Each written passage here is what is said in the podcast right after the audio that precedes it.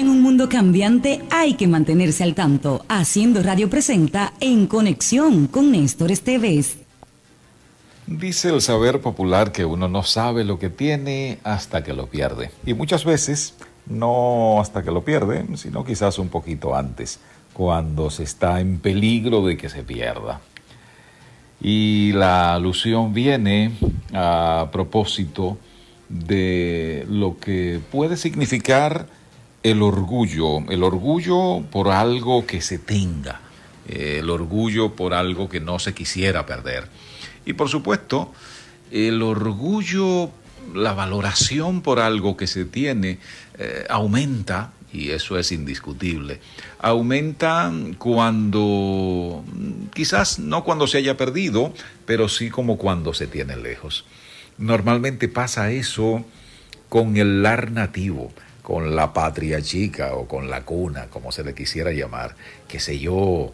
Eh, hay muchas personas que estando acá en el país, pues no le dan esa mayor importancia, por ejemplo, a los símbolos patrios, a la bandera, al himno, pero estando fuera de la patria amada, estando en cualquier otro lugar del mundo, uff, desde que se alcanza a ver un colorcito como que se parece así a esa combinación de la bandera, o desde que suena algo parecido, aunque sea al inicio de nuestro himno nacional, pues por supuesto que eso provoca inmediatamente. Y no digo yo, cuando se encuentra con alguien que no habrá visto en su vida, pero que tiene la impresión como que es de, de su misma patria, pues por supuesto, ahí entonces se valora en grande ese, ese sentimiento.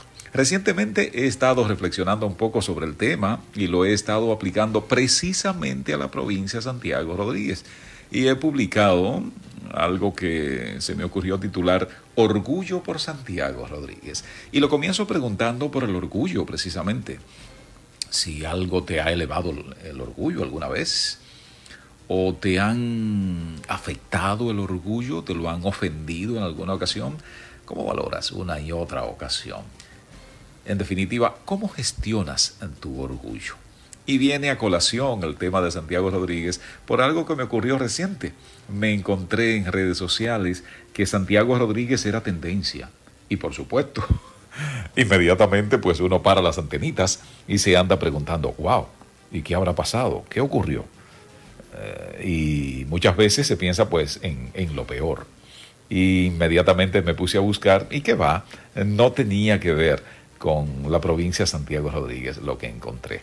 Y me encontré que hay eh, nombres, eh, hay personas que llevan este nombre, el nombre de Santiago Rodríguez, y bueno, pues tienen eh, prominencia, tienen nombradía.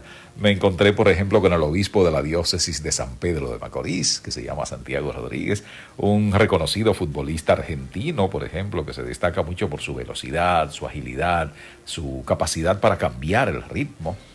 Se llama Santiago Rodríguez. Eddie Santiago, el salsero, se llama Eduardo Santiago Rodríguez. Y me encontré también con un señor, y con eso tenía que ver cuando fue tendencia el nombre Santiago Rodríguez, es un señor que agredió a un guardaparques en Pedernales. Eso me hizo pensar en cuánta falta hace entonces gestionar, posicionar adecuadamente el nombre de nuestra provincia Santiago Rodríguez. Sobre el tema he escrito, lo he titulado Orgullo por Santiago Rodríguez anímese, búsquelo ayudándose de, de, San Google, que resuelve tantas cosas. Y bueno, pues comparta su parecer al respecto también.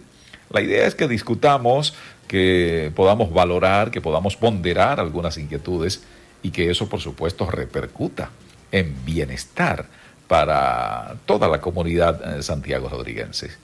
Así es que anímese, de ese modo estamos en conexión con Néstor Esteves y puede ser a través de arroba Néstor Esteves.